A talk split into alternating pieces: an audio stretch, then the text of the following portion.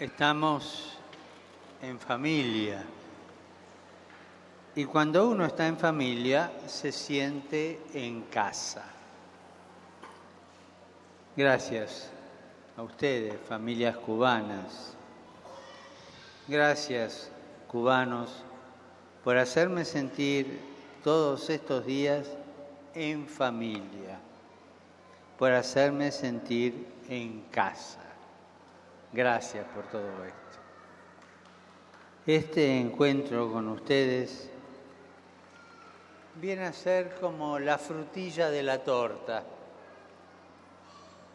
Terminar mi visita viviendo este encuentro en familia es un motivo para dar gracias a Dios por el calor que brota de gente que sabe recibir que sabe acoger, que sabe hacer sentir en casa. Gracias a todos los cubanos.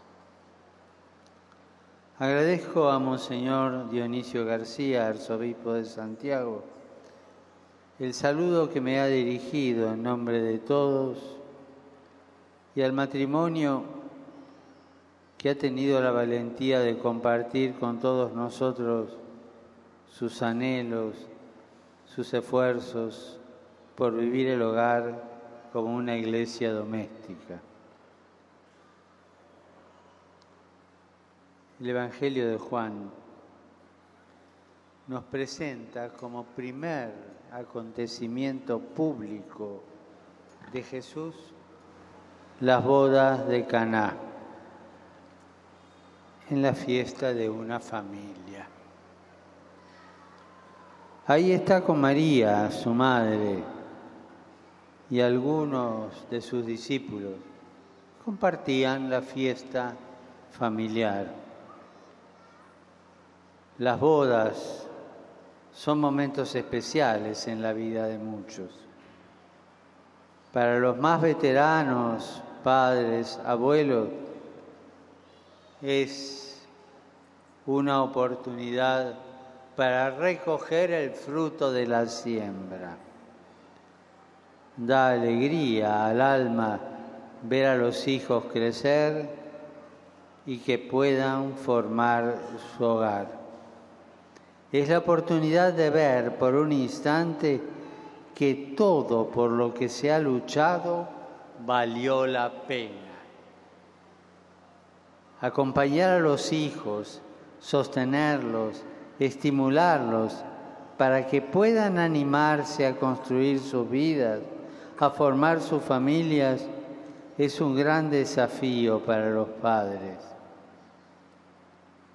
A su vez, la alegría de los jóvenes esposos, todo un futuro que comienza y todo tiene sabor a casa nueva, a esperanza. En las bodas siempre se une el pasado que heredamos y el futuro que nos espera. Hay memoria y esperanza. Siempre se abre la oportunidad para agradecer todo lo que nos permitió llegar hasta el hoy con el mismo amor que hemos recibido. Y Jesús comienza su vida pública precisamente en una boda. Se introduce en esa historia de siembras y cosechas, de sueños y búsquedas, de esfuerzos y compromisos, de arduos trabajos que araron la tierra para que ésta dé su fruto. Jesús comienza su vida en el interior de una familia, en el seno de un hogar, y es precisamente en el seno de nuestros hogares donde continuamente Él se sigue introduciendo, Él sigue siendo parte. Le gusta meterse en la familia. Es interesante observar cómo Jesús se manifiesta también en las comidas, en las cenas. Comer con diferentes personas, visitar diferentes casas, fue un lugar privilegiado por Jesús para dar a conocer el proyecto de Dios. Él va a la casa de sus amigos, Marta y María, pero no es selectivo, ¿eh? No le importa si hay publicanos o pecadores, como Saqueo. Va a la casa de Saqueo. No solo él actuaba así, sino cuando envió a sus discípulos a anunciar la buena noticia del reino de Dios, les dijo, quédense en la casa que los reciba, coman y beban lo que ellos tengan. Bodas, visitas a los hogares, cenas, algo de especial tendrán estos momentos en la vida de las personas para que Jesús elija manifestarse allí. Recuerdo en mi diócesis anterior que muchas familias me comentaban que el único momento que tenían para estar juntos era normalmente en la cena, a la noche, cuando se volvía de trabajar, donde los más chicos terminaban la tarea de la escuela. Era un momento especial de vida familiar se comentaba el día, lo que cada uno había hecho, se ordenaba el hogar, se acomodaba la ropa, se organizaban tareas fundamentales para los demás días, los chicos se peleaban, pero era el momento. Son momentos en los que uno llega también cansado y alguna que otra discusión, alguna que otra pelea, entre el marido y mujer, aparece, pero no hay que tenerle miedo. Yo le tengo más miedo a los matrimonios que me dicen que nunca, nunca tuvieron una discusión. Raro, es raro. Jesús elige estos momentos para mostrarnos el amor de Dios. Jesús elige estos espacios para entrar en nuestras casas y ayudarnos a descubrir el Espíritu vivo y actuando en nuestras casas y en nuestras cosas cotidianas. Es en casa donde aprendemos la fraternidad, donde aprendemos la solidaridad, donde aprendemos no ser avasalladores es en casa donde aprendemos a recibir y a agradecer la vida como una bendición y que cada uno necesita a los demás para salir adelante. Es en casa donde experimentamos el perdón y estamos invitados continuamente a perdonar, a dejarnos transformar. Es curioso, en casa no hay lugar para las caretas, somos lo que somos. Y de una u otra manera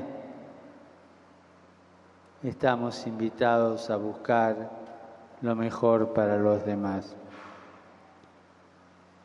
Por eso la comunidad cristiana llama a las familias con el nombre de iglesias domésticas, porque en el calor del hogar es donde la fe empapa cada rincón, ilumina cada espacio, construye comunidad, porque en momentos así es como las personas iban aprendiendo a descubrir el amor concreto y el amor operante de Dios. En muchas culturas hoy en día van desapareciendo estos espacios, van desapareciendo estos momentos familiares. Poco a poco todo lleva a separarse, a aislarse, escasean momentos en común para estar juntos, para estar en familia.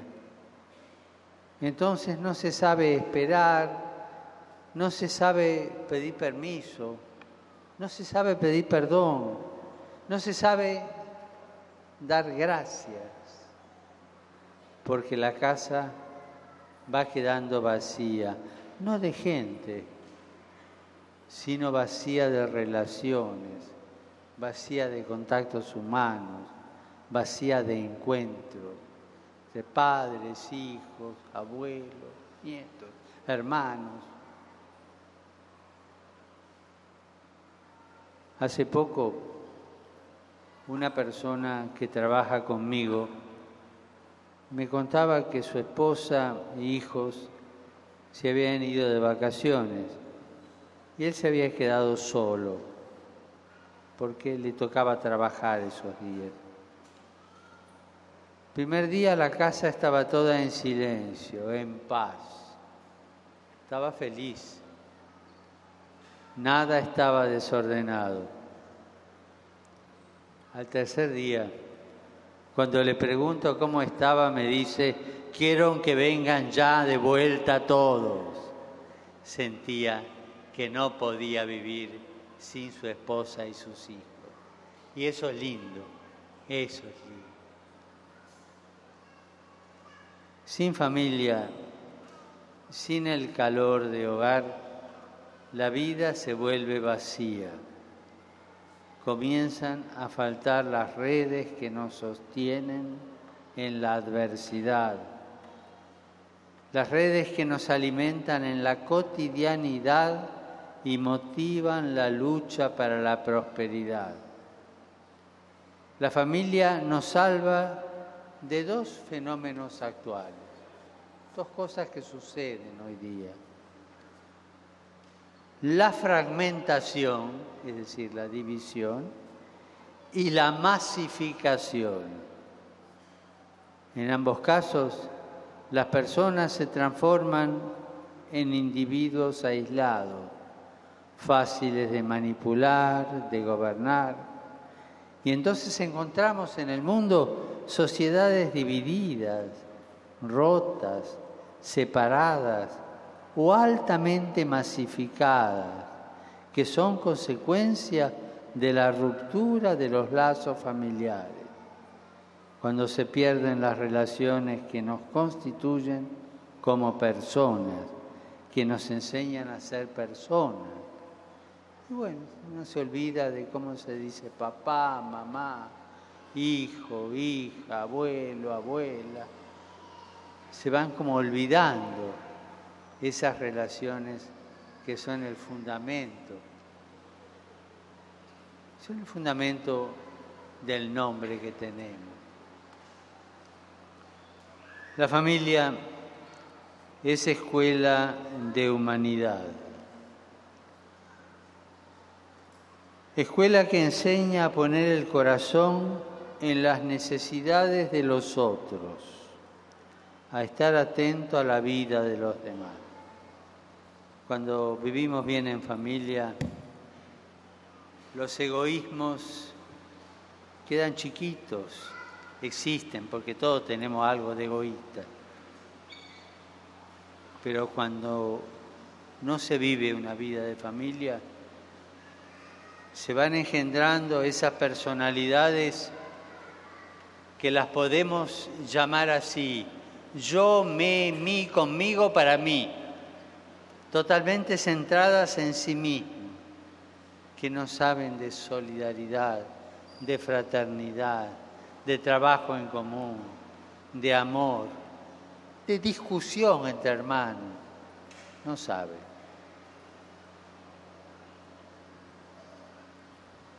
A pesar de tantas dificultades como las que aquejan hoy a nuestra familia en el mundo, no nos olvidemos de algo, por favor.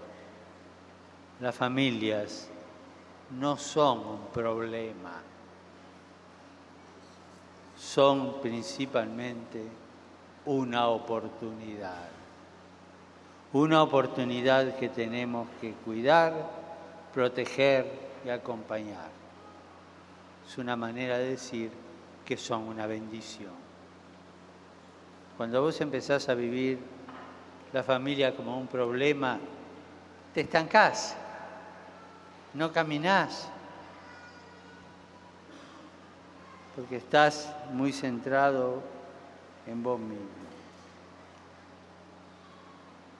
Se discute mucho hoy sobre el futuro, sobre qué mundo queremos dejarle a nuestros hijos, qué sociedad queremos para ellos.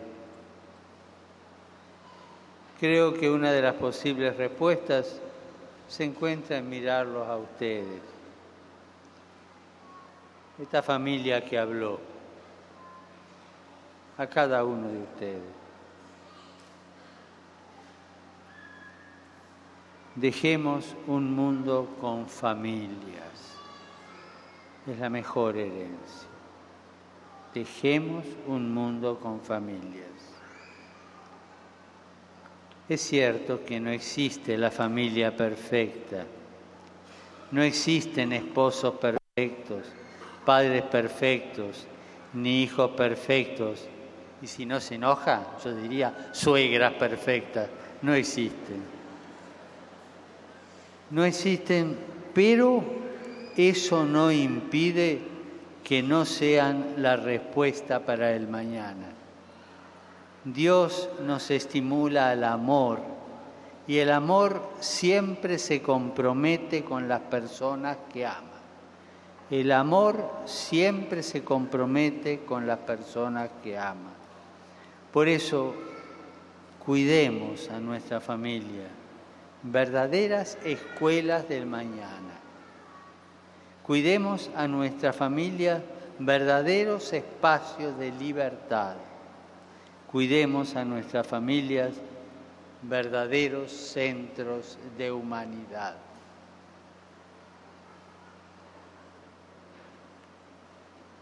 Y aquí me viene una imagen cuando en las audiencias de los miércoles paso a saludar a la gente y tantas, tantas mujeres me muestran la panza y me dicen, Padre, me lo bendice. Yo les voy a proponer algo a todas aquellas mujeres que están embarazadas de esperanza, porque un hijo es una esperanza, que en este momento se toquen la panza. Si hay alguna acá, que lo haga acá, o las que están escuchando por radio o televisión. Y yo a cada una de ellas a cada chico o chica que está ahí adentro esperando, le doy la bendición. Así que cada una se toca la panza y yo le doy la bendición en el nombre del Padre y del Hijo y del Espíritu Santo. Y deseo que venga sanito, que crezca bien, que lo pueda criar lindo. Acaricien al hijo que están esperando. No quiero terminar sin hacer mención a la Eucaristía. Se habrán dado cuenta que Jesús quiere utilizar como espacio de su memorial una cena. Elige como espacio de su presencia entre nosotros un momento concreto en la vida familiar, un momento vivido y entendible por todos la cena. Y la Eucaristía es la cena de la familia de Jesús, que a lo largo y ancho de la tierra se reúne para escuchar su palabra y alimentarse con su cuerpo. Jesús es el pan de vida de nuestras familias. Él quiere estar siempre presente, alimentándonos con su amor, sosteniéndonos con su fe, ayudándonos a caminar con su esperanza, para que en todas las circunstancias podamos experimentar que Él es el verdadero pan del cielo.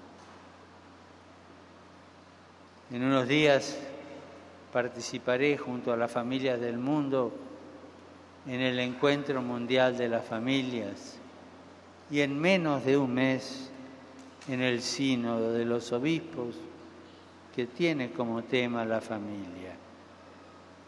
Los invito a rezar, les pido por favor que recen por estas dos instancias, para que sepamos entre todos ayudarnos a cuidar la familia para que sepamos seguir descubriendo al Emmanuel, es decir, al Dios que vive en medio de su pueblo, haciendo de cada familia y de todas las familias su hogar. Cuento con la oración de ustedes. Gracias.